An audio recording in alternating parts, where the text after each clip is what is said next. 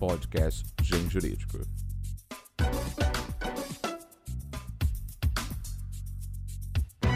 Olá, ouvintes do Mundo Jurídico. Meu nome é Daniele e eu sou editora dos selos jurídicos do Grupo Gen, editora forense. Estamos aqui hoje para mais um podcast do Gen Jurídico. O convidado para o nosso bate-papo de hoje é o ilustríssimo professor João Batista Lázari. O professor Lázari é juiz federal do, TF, do TRF da Quarta Região, doutor em Direito pela Universidade de Perugia, da Itália, autor de diversas obras na área de direito previdenciário aqui pelo Grupo GEM e está sendo objeto aí de inúmeras homenagens nos últimos dias. Agora, em março, tomou posse na cadeira 31 da Academia Catarinense de Letras Jurídicas. Daqui a pouquinho irá instalar e tomar posse na Academia Brasileira de Direito da Seguridade Social. E agora, em maio, será o grande homenageado do 5 Congresso Brasileiro de Direito Previdenciário do EPREV, Professor, são muitas homenagens. Olá, caros ouvintes. Olá, Daniele. Obrigado pela recepção. É, essas homenagens ela tem mais a ver com o direito da Seguridade Social que está em voga e também por nessa meu percurso profissional sempre estar atuando na área previdenciária, sempre em defesa dos direitos sociais. Então isso vem a contemplar, é, eu acho essas homenagens que tem mais o sentido de é, contemplar um período que a gente tem dedicado para a defesa então das pessoas que sofrem com a perda de direitos constantemente e isso então vem com esse objetivo, prêmio mais à sociedade e às pessoas que necessitam de proteção social. Bom, hoje a gente vai falar de um tema que interessa a todos os brasileiros, né, a reforma previdenciária. Ela tem despertado aí grandes paixões, dado muito pano para manga para debates, né? Mas a gente também tem percebido bastante desinformação a respeito do tema.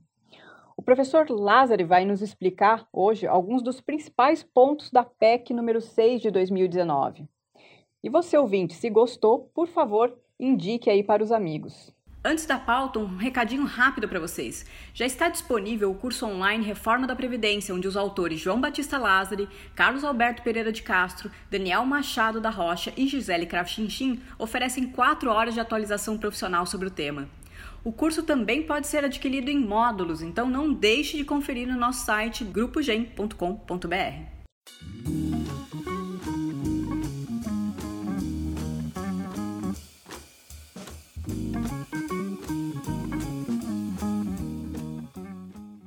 Professor, o que é previdência social? A gente tem ouvido muito falar de seguridade social, previdência social, mas o que, que é seguridade social, previdência social e qual que é a diferença entre as duas? É, a previdência social, ela, na verdade, ela faz parte da seguridade social que é, um, que é maior, maior porque engloba previdência, assistência e saúde a saúde como direito de todos e um dever de Estado, sem necessidade de contribuição, que é prestado através do Sistema Único de Saúde, a assistência social, que é destinada às pessoas com alguma vulnerabilidade, desde que sejam idosas ou com deficiência, então nós temos o benefício de prestação continuada previsto na Constituição, que é regulamentado em lei para pessoas com mais de 65 anos de idade ou também para aquelas independentes da idade que tenham deficiência. Já a Previdência Social, nós temos o modelo do regime geral, que integra a Seguridade Social, que está no artigo 201 da Constituição, que exige contribuição, um modelo contributivo, e todos que exercem atividade remunerada automaticamente se tornam filiados é, a esse modelo. E também existe a possibilidade da filiação facultativa. Então, a Previdência Social ela oferece uma série de benefícios entre aposentadorias e auxílios, salário maternidade, e também para os dependentes, oferece a pensão por morte e o auxílio reclusão. Só para compreender a PEC da Previdência que nós estamos tratando, de certa forma ela mexe não só com a Previdência Social, ela também mexe com a Seguridade Social como um todo, inclusive nos benefícios destinados às pessoas é, do, da assistência social, protegidos pela assistência social. E ela também mexe com a previdência dos regimes próprios, que está é, focada no artigo 40 da Constituição, num outro capítulo destinado à proteção dos servidores em cargos efetivos concursados, então, que também tem direito à previdência social, chamados regimes próprios de previdência. Professor, a gente tem acompanhado aí, né? A expectativa de vida tem aumentado realmente bastante nas últimas décadas. Por outro lado, a gente sabe que os estados eles têm uma capacidade limitada de recursos. Como que os outros países têm enfrentado esse desafio, esse dilema entre garantir a, a, previdência social, garantir a sobrevivência das pessoas quando elas chegam numa idade mais velha, né? E essa limitação de recursos aí pelo Estado. Cada país tem as suas peculiaridades. Cada país adota soluções, embora, evidentemente, o aumento da expectativa de vida da população tem levado a que o acesso à aposentadoria ocorra mais tarde, em virtude do tempo de pagamento de benefícios. É, o, alguns modelos foram adotados e também revistos, como do próprio Chile, que quis adotar uma capitalização como um pilar de proteção na década de 80 e não deu certo na medida em que gerou uma grande desproteção social, porque a Previdência ela tem um caráter de ser pública. E o Brasil está querendo ir por esse caminho da Previdência, tentando torná-la um pilar muito forte da área da capitalização, que nós vamos falar em seguida, mas não é um modelo que tem sido é, muito respaldado nos países que o adotaram. A capitalização é um modelo mais de complementar e não como um pilar básico de proteção social. Então, ah, não há no mundo um sistema que permita ah, somente com contribuições dos segurados e empregadores, manter uma sustentabilidade do sistema. Há que ter outros tributos para dar o equilíbrio para que se tenha uma proteção adequada. Então, todos os países, de uma maneira ou de outra, buscam também, através de outras formas de, de contribuições e outras formas de financiamento, garantir uma situação de proteção social justamente nos momentos em que as pessoas mais necessitam, que seja a questão da velhice, a questão da incapacidade laboral, no questão de morte das pessoas com quem tem dependência e assim por diante. Professor já deu uma adiantadinha aí, mas a gente queria entender um pouquinho mais o que, que é o chamado regime geral de previdência e o que são os regimes próprios de previdência. Muito bem. O regime geral de previdência social tem, nós podemos fazer ele com espelho com o INSS, porque é o INSS que concede os benefícios do regime geral. Ele protege os trabalhadores da iniciativa privadas, todos os trabalhadores, tra protege também aqueles que eventualmente não exercem uma atividade remunerada e querem ter uma previdência, como estudantes, donas de casa, que então não têm obrigatoriedade de contribuir por não exercer atividade remunerada, mas podem ter um benefício. E também protege servidores públicos que não são contemplados por regimes próprios, que nós temos no país é, em torno de 5.500 municípios e apenas é, pouco mais de 2 mil instituíram regimes próprios. Então, todos esses servidores também estão vinculados ao regime geral. E também quem exerce junto à administração pública, federal, estadual ou municipal, cargos em comissão, que não são contemplados, então, por cargos efetivos. No entanto, o regime próprio, então, sobra justamente servidores públicos concursados que exercem cargos efetivos. A União tem o seu regime próprio, os, cada estado tem o seu, e cada município também deveria ter um regime próprio para os seus servidores. Como eu disse, um pouco mais de 2 mil municípios têm os regimes próprios. E a reforma, então, ela vem para mudar tanto essa questão do regime geral como a dos regimes próprios ela, ela vem com esse foco de mudanças. A estrutura geral dos regimes, ela sofre alguma alteração? Sim, ela, a, a reforma ela muda muito forte porque ela desconstitucionaliza as regras é, de concessão dos benefícios. Ela, ela per, deixa na Constituição apenas algumas linhas gerais e ela eh, dá oportunidade para essa regulamentação por meio de lei complementar e não mais por mudança de texto constitucional. Isso vai fragilizar os sistemas porque hoje qualquer mudança mais acentuada em, na área previdenciária do, do, da estrutura dos regimes depende da emenda constitucional que tem uma dificuldade de aprovação no Congresso. Com a reforma, isso passaria a ser por lei complementar, embora o texto dessa PEC trace já as linhas básicas de acessibilidade dos benefícios, quais seriam as regras para sua concessão. Mas muda muito, muda porque, vou dar apenas um exemplo que depois nós vamos a, aprofundar. Hoje nós temos no regime geral aposentadoria por tempo de contribuição que não exige idade mínima, que permite ao homem se aposentar aos 35 anos de contribuição e a mulher aos 30. E com a mudança, essa aposentadoria ela é extinta, passará a ter apenas uma aposentadoria por idade, aos 65 anos para o homem e 62 para a mulher, com pelo menos 20 anos de tempo de contribuição. Vamos dizer assim, ah, mas então fica melhor, não precisa mais 35. Não, não fica melhor, porque aquela aposentadoria por tempo de contribuição ela é extinta. Fica, na verdade, o que já existia, que era a aposentadoria por idade, que exigia 15 anos de tempo de, de, de período de carência, agora passa a ser 20. E aumenta a idade da mulher, que era de 60 para 62. Além de que a fórmula de cálculo também mudada radicalmente.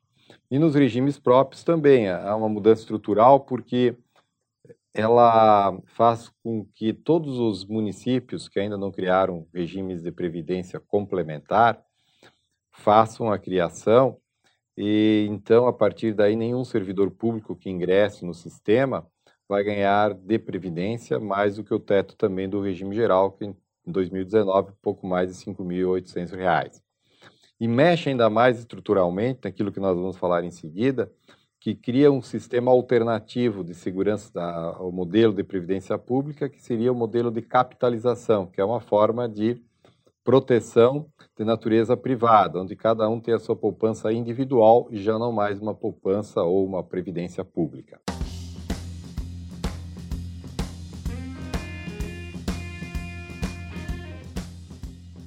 A gente queria entender um pouquinho melhor essa questão do sistema de capitalização da Previdência. Como que ele funciona hoje? Muito bem. O que nós temos hoje na, na nossa Constituição, para a gente entender melhor, é o regime de repartição simples. Então, o que, que é a repartição simples? To, todos os que trabalham, exercem atividade remunerada, contribuem para o sistema. E o benefício ele tem uma fórmula de cálculo e independe de quanto a pessoa acumula, porque ela não tem uma conta própria onde vai o valor da sua contribuição. Ela contribui, é, o seu, as suas contribuições ajudam a pagar os benefícios de quem já está aposentado. E quem vai entrar no mercado de trabalho vai pagar o benefício de quem hoje está trabalhando e vai ser um aposentado futuro. Se chama o compro, o comprometimento entre gerações, o intergeracional. Então, é, esse sistema de repartição ele é muito bom quando nós temos um número de pessoas trabalhando e contribuindo maior do que o número de aposentados, então dá o equilíbrio necessário. Quando nós temos um, uma situação de praticamente igualdade entre o número de pessoas que trabalham e contribuem e aquelas que estão aposentadas, o sistema entra num modelo quase de colapso, porque depende muito mais de recursos vindo de outras fontes de financiamento. Então, o sistema de repartição, ele quando iniciou era um modelo excelente, porque nós tínhamos muitas pessoas que trabalhavam e quase ninguém em benefício. Hoje isso se reverteu, a pirâmide do, do modelo.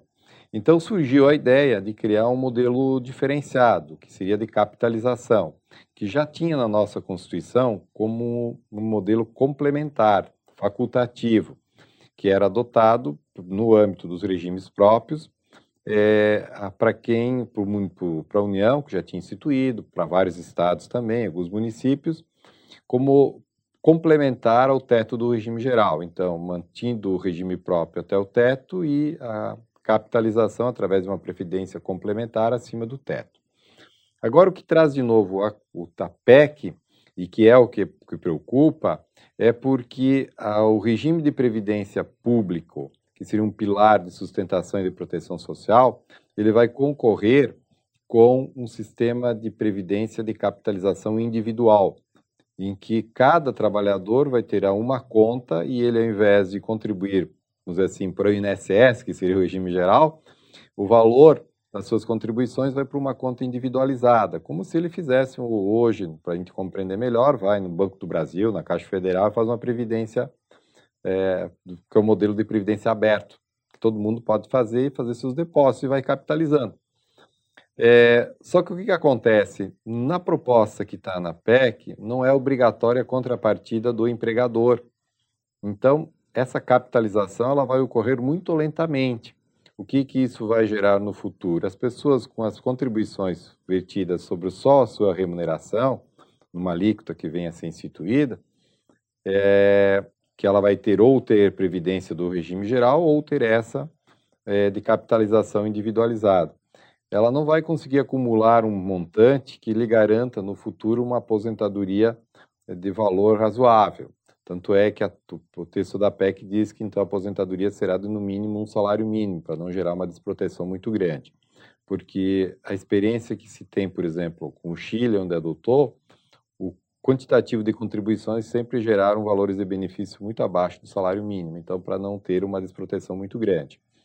Essa ideia, então, da capitalização, ela quer, na verdade, é, retirar o ônus do Estado, no Estado que eu digo da União, de no futuro uh, ter que ficar com a conta de pagamento de benefícios é, sem uma arrecadação compatível, ou seja, quer é com um longo prazo é, desaparecer hoje esse suposto déficit. E esse modelo também de capitalização, ele vai poder ser adotado, se aprovada a PEC, também no âmbito dos regimes próprios.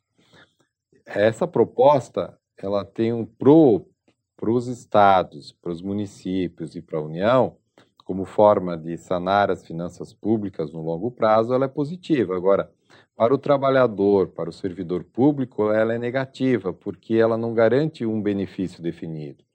Ela é por modelo de contribuição definida. Então, vai depender muito de quanto tempo cada um contribui, os valores que contribuir e como eles vão ser capitalizados, ou seja, é, como é que vai ser o rendimento a longo prazo, com taxa de juros e tudo mais. Então, é, um, vamos dizer assim, é, é saltar de paraquedas sem saber se o paraquedas vai abrir ou não depois do, do, do, salto. Né? Pode ser que abre e dê certo, mas pode ser que não abra e aí o estrago vai ser grande. O professor já mencionou rapidinho ali no, no início né, a questão da idade mínima para aposentadoria. Para a gente entender um pouquinho, hoje a idade mínima da aposentadoria ela é igual tanto no regime geral quanto no regi nos regimes próprios? Existem dois modelos de aposentadorias. Né? Quando a gente olha a aposentadoria por idade do regime geral, ela é 65 para o homem e 60 para a mulher. Se a gente olhar a aposentadoria por idade dos regimes próprios, também é 65 para o homem e 60 para a mulher. Só que nos regimes próprios nós temos a aposentadoria que ela mescla tempo de contribuição e idade, que seria 60 anos de idade para o homem e 55 para a mulher. No âmbito do regime geral, quando da emenda constitucional 20 de 1998, é, não foi aprovada a idade mínima para aposentadoria por tempo de contribuição. Então, o que, que nós temos? Ela ficou só o tempo de contribuição com um período de carência de 15 anos. Depois da emenda 20, então se criou a regra do fator previdenciário, como uma forma de reduzir o valor do benefício de quem se aposenta cedo. A idade média das aposentadorias por tempo de contribuição no Brasil hoje é de 54 anos. Mas se a pessoa se aposentar nessa idade, 54 anos, via de regra, se ela tivesse direito a um benefício de 3 mil, ela vai receber em torno de 1.500, porque é o fator previdenciário. Criou-se depois em 2015, uma regra de, é, do fator previdenciário, a regra 85-95, progressiva, que em 2019 já é 86-96, para quem preenche a soma de idade e tempo de contribuição, não ter a redução do fator. Então, se alguém tiver 60 anos de idade, 35 de contribuição, se for homem, até o ano passado de 2018, não tinha perda do fator. Já em 2019, precisa ter 60 de, de idade e 36 de contribuição, ou 61 de idade e 35 de contribuição. Então, e para as mulheres, aí o fator é, era 85 e agora 86. Então, tinha essa diferenciação. Agora, com a mudança da PEC, se isso acontecer, então se extingue esse modelo de aposentadoria por tempo de contribuição pura, que a maioria dos países já extinguiu. São poucos os países no mundo que ainda contém esse modelo sem idade mínima. A grande preocupação da extinção desse modelo que estava funcionando no Brasil, que está com o fator previdenciário, é de que terá, de acordo com estudos, é, existem muitos trabalhadores que chegam na fase dos 55 anos, por exemplo, e perdem o emprego. Mesmo já tendo contribuído eventualmente até os 35 anos, com o novo modelo de, de, de, de, previdência, ele não vai ter como se aposentar. Então, ele vai ficar num limbo, porque ele vai ter uma dificuldade de conseguir emprego e não vai ter direito ao benefício até não chegar à idade que está proposta pela emenda, de 65 para o homem, 62 para a mulher, com alguma pequena transição no, no, decorrer do caminho. Então, a idade mínima estabelecida nesse momento, 65 para o homem, 60 para a mulher, a, de, a cada quatro anos ela vai ser revista de acordo com a expectativa de vida se ela aumentar. Então, ela é, uma, ela é flexível. Por exemplo, daqui a quatro anos, em 2024, a previsão é a primeira revisão, é, vai ser visto. Se nesses quatro anos houve uma, um incremento da expectativa de vida a partir dos 65 anos de um ano, é, então a idade poderá aumentar um ano também. Então essa vai ser um aumento, ela é uma, uma idade que ela não é fixa mais, ela vai ser aumentando ao longo do tempo. Então, às vezes a pessoa diz, não, vou chegar aos 65, vou me aposentar. Se isso demorar 20 anos, quando ele chegar aos 65, a idade mínima pode estar em 70. Então, porque ela não é fixa. E também eleva a idade mínima, por exemplo, que hoje levem e no, nos regimes próprios, né, para 60 anos para o professor e a professora, é, e que a, no caso da mulher sofre mais, porque a professora no regime próprio pode se aposentar aos 50 anos, ela vai precisar de 60. No, no regime geral também, os professores hoje não têm idade mínima para aposentadoria, basta 30 anos de magistério o homem e 25 a mulher. Terá uma idade igual, homens e mulheres, 60 anos. Para os trabalhadores rurais também, a mulher, que hoje é 55, passaria a 60 se a proposta for mantida. Professor, o professor já falou um pouquinho aí da, da questão dos professores, que eles têm um tempo de contribuição diferenciado, uma idade mínima diferenciada, né? Existem hoje na legislação alguns casos de exceção, né, que estabelecem que algumas categorias elas têm esse perfil por conta do trabalho, do perfil da, da atuação profissional, elas têm uma idade mínima e um tempo de contribuição diferenciados. Na reforma, como é que ficam esses casos? Vão se manter as chamadas aposentadorias especiais com algumas mudanças. Por exemplo, hoje, a aposentadoria especial, ela pode ser aos 15, aos 20, 20 aos 25 anos de trabalho sem idade mínima. E pode ser tanto para uma atividade prejudicial à saúde ou à integridade física, ou seja, atividade insalubre, perigosa e penosa também tem direito. É, com a mudança proposta, é, a aposentadoria especial aos 25 anos, ela vai exigir pelo menos 60 anos de idade, tanto para o homem quanto para a mulher. Então, a idade mínima para aposentadoria especial, ela cria um impacto muito grande. É, e o outro aspecto é que vai desaparecer o direito à aposentadoria por atividades perigosas. Então, por exemplo, os vigilantes, quem trabalha com eletricidades, né, os eletricitários ou outros, todas as atividades perigosas vão desaparecer. Vai ser mantido pela proposta somente aquelas com agentes físicos, químicos e biológicos ou associação de agentes nocivos. E, além disso, hoje, uma aposentadoria especial, ela não tem fator previdenciário e ela é um valor de 100% da média contributiva. É, com a mudança, para alguém ter direito, mesmo na aposentadoria especial, a 100% do, do, coeficiente de cálculo, vai precisar trabalhar 40 anos. Então, por exemplo, só para nós compreendermos o impacto, se nós pegarmos alguém que trabalha, pegar o vigilante específico, é uma atividade perigosa, Hoje, com 25 anos, ele se aposenta com 100% da sua média sem idade mínima. Se passar isso, ele vai ter que ter no mínimo 60 anos de idade e trabalhar 40 anos e não mais 25 para ter o mesmo valor ou um valor próximo de benefício. É, então, o, se ele puser, for se aposentar com 25, ele vai receber apenas é, 70% desse montante. Então, é uma perda bem significativa.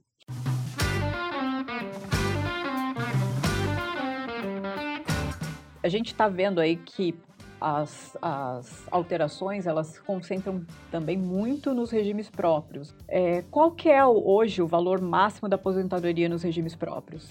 Hoje, no regime, nos regimes próprios, o valor máximo é o teto do subsídio de ministro do Supremo Tribunal Federal, que em 2019 foi elevado para 39.200. Mas o que, que acontece nos regimes próprios? Em virtude principalmente da emenda constitucional 41 de 2003, houve a possibilidade dos regimes próprios estabelecerem o mesmo teto do regime geral, desde que tenham regimes de previdência complementar. Então, por exemplo, na União, a União, o governo federal criou nas esferas do judiciário, do legislativo e do executivo, no ano de 2013, a previdência complementar. Então, quem entrou no serviço público federal a partir daquele ano, ah, ele vai ter uma aposentadoria pelo mesmo teto do regime geral, que é os R$ 5.800. Acima disso, só se ele fizer a previdência complementar. Se ele não fizer, é o mesmo teto. Com a PEC, o que se coloca é que todos os entes da federação, que, uma, que no caso são os municípios que ainda não criaram, obrigatoriamente terão que criar a previdência complementar e ter esse teto do regime geral também como teto máximo da aposentadoria. Isso, no entanto, ele não pode ser aplicado para quem já está aposentado, esse novo teto, ou para quem já implementou os requisitos para a aposentadoria, em virtude do direito adquirido.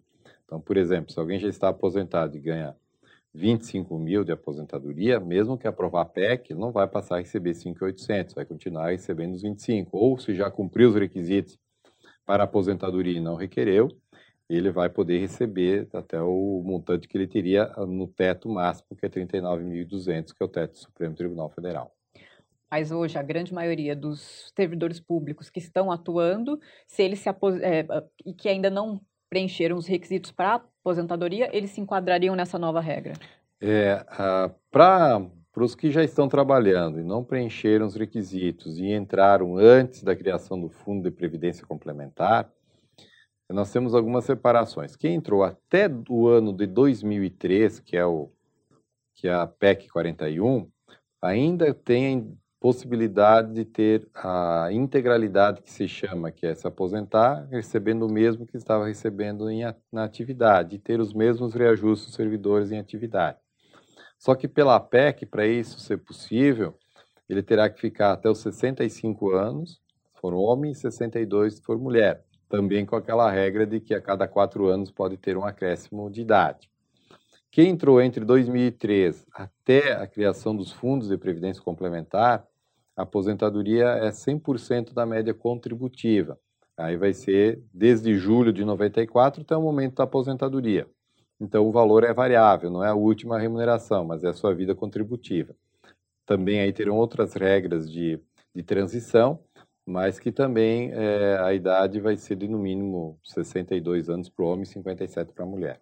Além dessa questão né, do máximo da aposentadoria, atualmente os regimes próprios eles têm uma contribuição diferenciada, né? Como que está funcionando isso hoje em dia? É, a contribuição dos servidores públicos tem algumas diferenças. A União adota atualmente a alíquota de 11% sobre o, a remuneração do servidor. Tem alguns estados e alguns municípios que adotam já 14%. Por quê? Porque nenhum estado, nenhum município pode cobrar menos do que a União cobra, mas pode cobrar mais. Então, nós temos essas alíquotas variáveis de 11% até 14% em alguns estados e municípios. A proposta ela muda as alíquotas contributivas, ela parte de um mínimo de 7,5% e um máximo de 22% ela é escalonada, depende o, de até uma determinada faixa, em torno de mil reais, será 7,5%. De mil para cima disso, vai aumentando gradativamente e para a faixa mais alta, então chegaria a 22%. Então, o que, que acontece? Ela vai ficar, dependendo dos servidores que ganham mais, no caso da, da União, por exemplo, vai sair de 11% e vai passar para torno de 16% a 16,8% sobre a sua remuneração.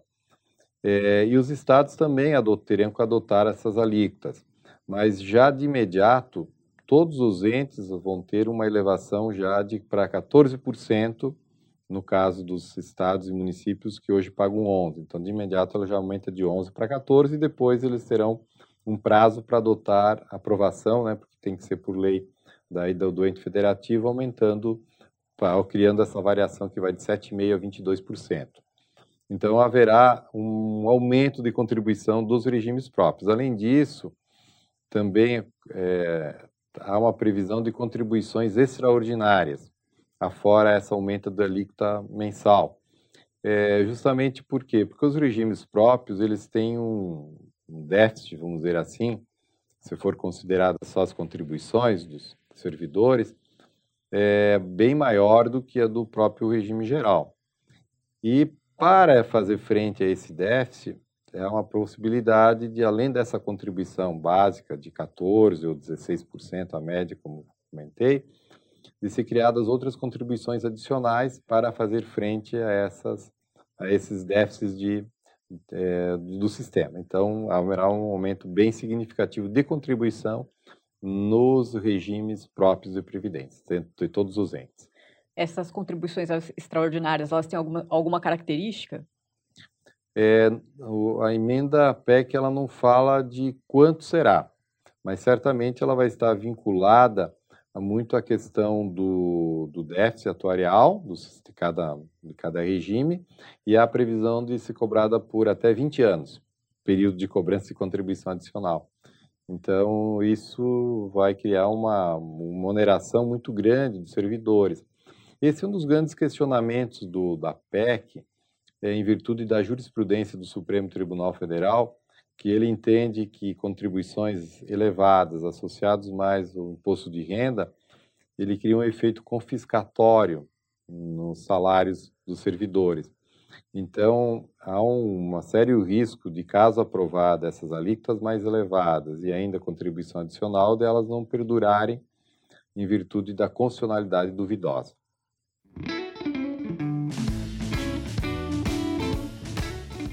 A gente já falou bastante aí da questão do regime próprio de previdência, né, da questão dos servidores públicos. Vamos falar agora um pouquinho sobre o regime geral. Hoje, qual existe um valor mínimo de contribuição para o trabalhador? Hoje, o, o, trabalhador, ele, na verdade, a regra é o salário de contribuição de pelo menos um salário mínimo, exceto em casos de empregados é, ou trabalhadores que exercem uma carga horária menor que oito horas, que pode ter um uma remuneração menor e aí a, a contribuição é lá abaixo disso. Mas a regra é um salário mínimo. Hoje, um salário mínimo, a alíquota é 8%. E existe a possibilidade de quem contribui facultativamente, como por exemplo donas de casa de baixa renda, de contribuir com a alíquota de 5%. E também o caso dos MEI, microempreendedor individual, que existe a possibilidade de contribuir em 5%. Com a PEC, caso aprovada, a contribuição mínima ela vai ser uma alíquota de 7,5%. Então, mesmo as donas de casa e o MEI vai ter uma elevação de 5% para 7,5%. Então, eles vão ter uma elevação de 50% na sua alíquota, se nós formos considerar esse aspecto. É, e nos demais trabalhadores que exercem atividade como segurados obrigatórios, com, com vínculo, é, a alíquota também vai ser variável a partir de 7,5%. E nessa mudança, a estimativa no, no, nesse ponto é que haverá uma queda até mesmo das contribuições, é, porque uma grande massa de trabalhadores contribui sobre o salário mínimo. Então, o salário mínimo vai cair de 8% para 7,5%. Então, haverá uma redução nesse contexto. Mas quem ganha mais, por exemplo, vai poder, vai subir a alíquota. Então, quem contribui hoje pelo teto do regime geral vai ter elevação na sua alíquota, que ela também vai ser aplicada de forma gradativa é, no âmbito dos regimes próprios também. Então, ela vai ter uma alíquota progressiva de acordo com aquilo que for o salário de contribuição. E já tem um valor aí da alíquota máxima? Ela vai, ela vai aumentar porque ela não, ela não é porque dependendo da faixa ela vai aumentando, mas ela chega no que hoje é 11, vai passar em torno de um pouco mais de 12% se nós considerarmos o o quilo que vai ser cobrado 7,5, aquilo que vai ser cobrado 8, e ela vai aumentando gradativamente. Então, por exemplo, não é, por exemplo, quem recebe lá 5 mil não vai aplicar 14% sobre 5 mil, não, ele tem uma forma de cálculo muito parecida com a do imposto de renda, que vai mudar dentro desse contexto, se passar a reforma, né, e esse modelo contributivo. É, a gente tem ouvido ba é, bastante aí é, discussões a respeito da questão do trabalhador rural, né? Só para a gente tentar contextualizar, existe uma diferença entre produtor rural e trabalhador rural? Existe. Nós temos que olhar o trabalhador rural sobre várias perspectivas. O trabalhador rural, que ele é empregado rural, ele, assim como o segurado especial, que é aquele que trabalha sem vínculo, em pequena propriedade, em regime de economia familiar, e o produtor rural é aquele que tem uma propriedade maior, que ele tem uma produção maior e que ele tem condições de uma contribuição que ele é considerado contribuinte individual. Então, quem trabalha no meio rural, hoje a regra é uma aposentadoria com cinco anos menos. Pela nova reforma, todos se aposentarão aos 60 anos, independente de ser empregado, contribuinte individual, segurado especial. Então, assim, o contribuinte individual, ele tem as, vai ter essa mudança de alíquota, assim como os demais trabalhadores, de acordo com a faixa de contribuição. Então, hoje ele está numa situação de contribuir, pode ser sobre o salário mínimo 11 ou 20% de acordo com a sua opção para aposentadoria. É, com a mudança, então, o contribuinte individual vai se submeter a essas novas uh, alíquotas, mas ele e a aposentadoria dele, seja homem ou mulher, passa os 60 anos. O empregado, a carência que muda, né? que hoje a aposentadoria é com 15 anos de carência e passa a ser 20 anos, no mínimo. E eu, a sistemática do cálculo também, como estava comentando, que também ela, aos 20 anos ela vai dar uma aposentadoria com 60% da média contributiva. Para chegar aos 100% precisa 40 anos contributivos. Mas o grande problema que a PEC enfrenta, a grande resistência, está na, no pequeno produtor rural, aquele que trabalha em regime de economia familiar, que hoje ele se aposenta fazendo prova do exercício da atividade sem necessidade de comprovar recolhimento de contribuições. Ele segurado como o cônjuge e filhos. E com a proposta, haverá que ter, no mínimo, uma contribuição de 600 reais anuais. Então, ele, se ele vender o produto, ele tem notas de produtor rural, e tiver retenção de 600 reais de contribuição, ele não precisa complementar. Mas se ele não tiver as notas fiscais comprovando essa venda de produção, ou se ficar abaixo de 600 reais o desconto de contribuição, ele tem que complementar. Então, para o núcleo familiar, 600 reais anuais. Uma das grandes críticas nisso está, primeiro, no aumento da idade para a mulher, segundo, dessa exigência de contribuição, e terceiro, que ela não abre nenhuma exceção, porque há muitas regiões no Brasil em que há, por exemplo, estiagens muito grandes, a seca do Nordeste, que há anos que esses produtores não têm safra. Então já não tem safra porque deu seca, não colhe, não tem renda, e aí eles não contribuíram. E aí, nesse modelo eles perderiam a proteção previdenciária porque não estão contribuindo.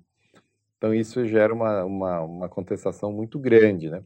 E o outro ponto que se critica muito a elevação da idade para os trabalhadores rurais é que o, o, no, no, meio rural as pessoas começam a trabalhar muito cedo.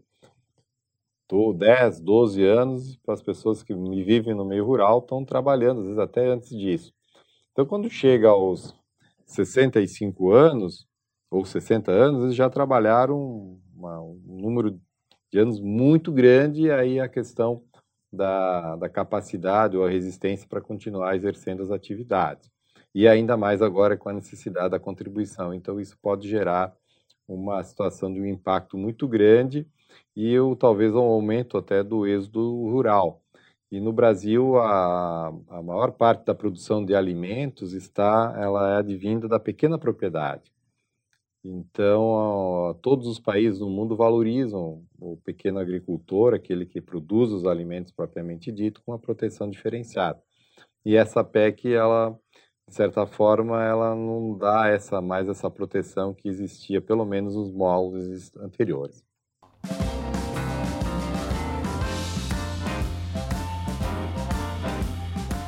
A gente fala muito aí sobre o valor das aposentadorias, né? A gente tem ouvido aí algumas discussões. Hoje é possível se acumular aposentadorias? Dentro do regime geral de previdência social, você só pode ter uma aposentadoria. Nos regimes próprios pode ter até pode ter duas, desde que sejam cargos acumuláveis, por exemplo, uma de médico, uma de professor ou dois de professor, que são atividades assim que permitem a acumulação do exercício. É, então, o, a regra diz, ela mantém, preserva apenas o que a Constituição garante como regras de acumulação normal, no regime próprio, no regime geral, apenas há uma aposentadoria. Agora, o que a grande vedação está é na questão da vedação da acumulação da aposentadoria com pensão por morte, que é o que é a grande inovação. Que hoje não há vedação nenhuma, a pessoa recebe a sua aposentadoria, e ela pode receber a pensão por morte é, e não há vedação na acumulação e nem redução de valores.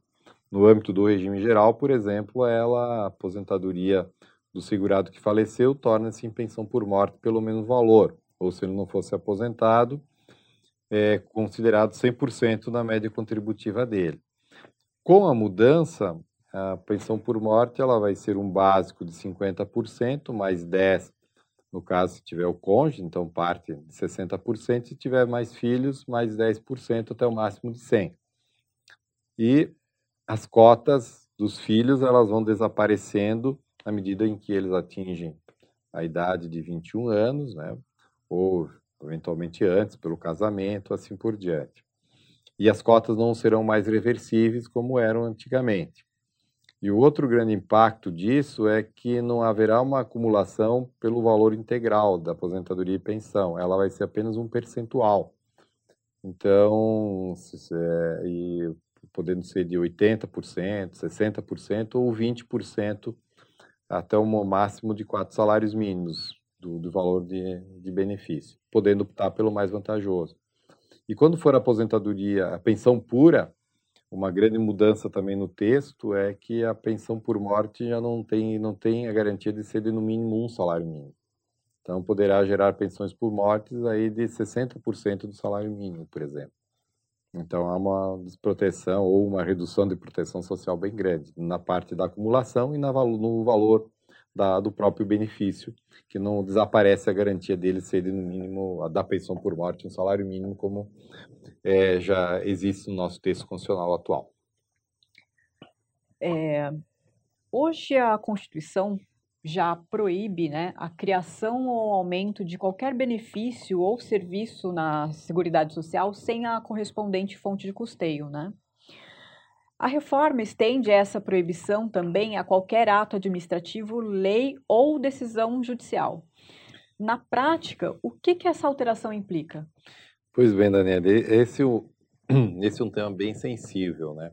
É, vou dar um exemplo, que nós tivemos julgamento recente do STJ, no repetitivo, que estendeu a todos os aposentados o, di o direito de receber um adicional de 25% no caso da grande validez, ou seja, naquela hipótese de ele ser aposentado, por exemplo, por idade e está numa situação que ele precisa de cuidador. Então, pela Lei 8.213, não há previsão desse adicional de um acréscimo de 25%. Só há previsão na aposentadoria por invalidez e não para as demais aposentadorias. O STJ entendeu isso como devido, aplicando o princípio da isonomia, aplicando esse princípio de proteção social, pessoas que estão numa situação de uma vulnerabilidade extrema, que um ente da família tem que deixar de trabalhar para poder cuidar dele e tudo mais. Então, entendeu como extensível. Com essa mudança constitucional, essas decisões, por exemplo, elas não poderiam mais ser concedidas, porque a Constituição estaria vedando, inclusive, ao Judiciário fazer qualquer extensão.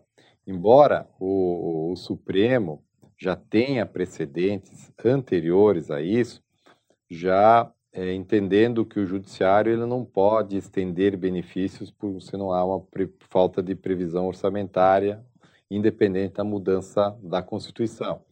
Um exemplo disso é, foi, por exemplo, o caso da desaposentação, que o STJ tinha entendido que era possível a desaposentação, mas o Supremo entendeu que não se poderia o judiciário autorizar a desaposentação por falta de previsão legal e porque criaria uma despesa nova não prevista no orçamento. Então, o judiciário não poderia respeitar essa norma constitucional que já colocava a regra da contrapartida, que nenhum benefício ou serviço poderá ser criado ou majorado sem a correspondente fonte de custeio. Então isso viria de uma forma mais expressa. Eu acho que ela viria. O Supremo já estava seguindo um pouco essa linha, mas os juízes de primeiro grau, os tribunais e até o STJ não seguem é, na literalidade essa norma como se fosse uma limitação ao judiciário. Então eu acho que a PEC ela vem com essa finalidade, com tentar restringir o judiciário a, na concessão ou reajuste de benefícios em situações que não há uma previsão legal. É, isso tem um impacto muito grande, porque coloca, vamos dizer assim, algemas no, no, no, judiciário no sentido de muitas vezes situações, como comentando dos 25% das pessoas, para as pessoas em situação de, de dependência de, de terceiros como cuidadores, e no judiciário não poder mais dar decisões como essa para uma proteção é, que as partes necessitam como urgência e, no, e a lei às vezes não sai, a mudança legislativa é muito demorada, então isso vem a criar realmente um impacto no, no judiciário, é, parece bastante forte. Agora, nada impede também, eventualmente, a justificação e tudo mais por parte do juiz e não aplicar essa restrição, mas certamente em grau de recurso isso vai acabar prevalecendo se a PEC passar esses termos que está sendo propostos.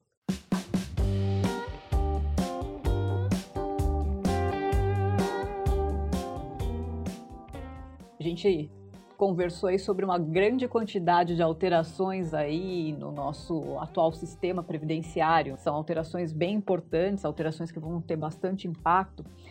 Existe aí uma previsão de regras de transição, né? O professor poderia passar para a gente as linhas gerais de como vão ficar essas regras de transição? É, toda vez que a gente tem uma reforma da Previdência, caso aprovada, elas prevêem sempre regras de transição, tanto para o regime geral como para o regime próprio, porque você está num modelo e de repente você cria um modelo novo. Então, para você passar do antigo para o novo, você cria regras de transição.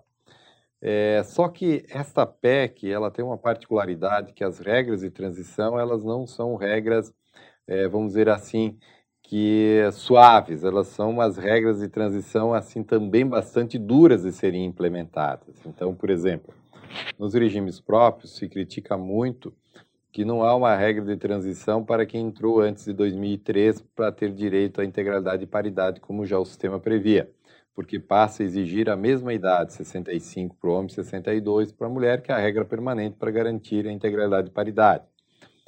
Não retira a integralidade e paridade totalmente, mas impõe a regra nova de idade para poder chegar a manter a integralidade e paridade. E mantém algumas outras regras, uma outra, uma outra só mesmo, que é pela média contributiva, mas também elevando já a idade sensivelmente, como eu falei, 62 para o homem, 57 para a mulher, com uma série de outros requisitos de fórmula 86, 96, que vai aumentando gradativamente, mais o, a questão do um, tempo mínimo de, de contribuição, tempo mínimo de serviço público, assim por diante. As regras muito difíceis de serem atingidas. Né? É, e no âmbito do regime geral, existe uma regra de transição para aposentadoria por tempo de contribuição que vai ser extinta, que seria para quem falta ainda apenas dois anos para se aposentar, que teria que pagar um pedágio de 50% para atingir é, o tempo que faltava. Então, se faltavam dois anos, teria que trabalhar três. Então, é a única sistemática que, que ainda tem uma para tempo de contribuição. Se faltar mais de dois, não prevê. Então, é muito estranho isso. Poderia ser 50% de todo o tempo para todos. Evidentemente que nem todos iam cumprir, só os que faltavam menos tempo, mas pelo menos não, não é uma linha de corte nos dois anos. E existem outras regras de transição também é, na, para aí com a questão da aposentadoria por idade, para não implantar a idade 65 e 62 de uma forma e aumento do tempo de contribuição para 20 anos de uma forma de imediato. Tem então um período de adaptação que não é muito longo, é relativamente curto, que vai beneficiar somente pessoas com mais de 50 anos de idade, com pelo menos o homem 35, 30 de contribuição já cumprido, a mulher pelo menos 25, que tem uma, uma transição ainda é, que possa pegar. Mas as regras elas são bem rigorosas. A outra situação é que também que nós não falamos é que hoje, quando a gente tem a média de cálculo do valor dos benefícios, é 80% maiores salários de contribuição. Você pode eliminar os 20% menores e o texto agora fala que são 100% da média contributiva. Então, isso vai criar também, de qualquer maneira, uma redução no cálculo dos benefícios. E volta a frisar: alguém que tinha uma aposentadoria por idade do regime geral, que, por exemplo, com 15 anos contributivos, ele se aposentava com uma média de 85% dos seus salários de contribuição, Agora com ele vai precisar 20 anos para se aposentar com 60% da média. Então, para ele, ele ele perde de cara, de largada, ele vai perder com a nova regra no, no, no permanente e no transitório pouco menos, mas ele já vai perder no valor do seu benefício pelo menos 15%. Então, esse, considerando que ele teria 20, hoje, com 20 anos, ele se aposenta com 90% da média contributiva. 20 anos, a nova regra é 60%. Então, vejam bem a perda, o impacto que vai dar. Isso a longo prazo, o que, que vai gerar? No âmbito do regime geral, a grande maioria vai ganhar benefício de salário mínimo. Hoje já é um percentual bastante expressivo, mas com o passar dos anos, se essa PEC for aprovada, praticamente ela leva a Previdência Pública a um salário mínimo de, de valor de benefício e com restrição de acumulação, no caso de outros benefícios. E a PEC ainda é mais gravosa porque ela não mexe só em regras do, do, de previdência, mexe com o benefício assistencial, o BPC, que hoje é um salário mínimo e é pago a partir de 65 anos de idade, e ele passa a ter um benefício de 400 reais aos 60 anos de idade e um salário mínimo passa a ser só aos 70 anos de idade. Então, essa faixa de pessoas em situação de vulnerabilidade vão ganhar 400 reais por mês. Ela retira também do texto constitucional a garantia de revisão dos benefícios anualmente, como hoje é pelo INPC. Vai ser criada uma outra regra de reajuste, sabe-se lá qual. Então, isso tudo vai reduzindo. E ainda mexe com regras trabalhistas, de, de, o empregado hoje, quando ele, ele tem aposentadoria, ou no caso é demitido, tem uma regra de ter uma multa de 40% do FGTS. Isso desaparece, não tem mais a multa. E o segurado aposentado que continua trabalhando na mesma empresa ou arruma outro emprego não tem mais direito a FGTS. Então começa a criar também outras mudanças também no âmbito trabalhista. Tudo isso para quê? Para economizar recurso. Então, essa PEC, ela não, ela não tem nada em proteção ao trabalhador. E ela, ela é uma PEC que não atinge só os mais favorecidos, ela atinge toda a população, atinge mais fortemente os mais pobres, o do BPC, do LOAS, mais fortemente, atinge mais fortemente a quem ganha menos, porque as alíquotas, no caso, por exemplo, até de uma dona de casa vai aumentar, do MEI vai aumentar. Então, ela é muito drástica com os trabalhadores mais pobres, com as pessoas que ganham menos e têm menos capacidade contributiva e de criar, no caso de um regime de capitalização, uma sua poupança. Porque o que, que vai acontecer? Vai, a ideia é associar isso àquela questão da carteira verde e amarela, que então aí o empregador vai dizer assim, olha, você tem vaga para te trabalhar, mas o modelo de previdência vai ser o de capitalização porque daí o empregador não tem obrigação de dar a contrapartida dele. Então o empregado vai dizer assim, não, mas eu quero o modelo do regime geral, que tem a contrapartida do empregador. Não, para esse não tem vaga. Então ele vai ter que ir para decapitalização, o que já está no, no modelo do regime geral vai acabar migrando, porque não vai conseguir mais trabalho naquele mesmo modelo, e aí se cria a capitalização com gestão pelo sistema financeiro, que é a privatização, em outras palavras, do modelo de previdência é, que a longo prazo, nos países que adotaram um modelo mais forte de capitalização, ah, criou uma grande massa de, de, idosos desprotegidos em situação é, de pobreza, de miséria, até podemos dizer assim, em muitos casos. Professor Lázari, muitíssimo obrigada por essa verdadeira aula de direito previdenciário. A gente tem certeza de que isso vai ajudar muito no esclarecimento aí das dúvidas dos nossos ouvintes e enriquecer bastante o debate que está acontecendo agora na nossa sociedade. E você, ouvinte, não se esqueça de compartilhar o nosso podcast. A gente está no meio de uma discussão muito importante e é essencial entender direitinho o que está sendo proposto aí nessa reforma previdenciária. Agradeço, Daniela, pela oportunidade, você, o Grupo GEM, que fez esse programa e aos ouvintes também deixo aqui meu abraço e eu desejo que a gente tenha, se aprovado uma reforma, que não sejam regras tão duras e tão prejudiciais ao trabalhador brasileiro e à sociedade como um todo. Um grande abraço. Podcast Gen Jurídico.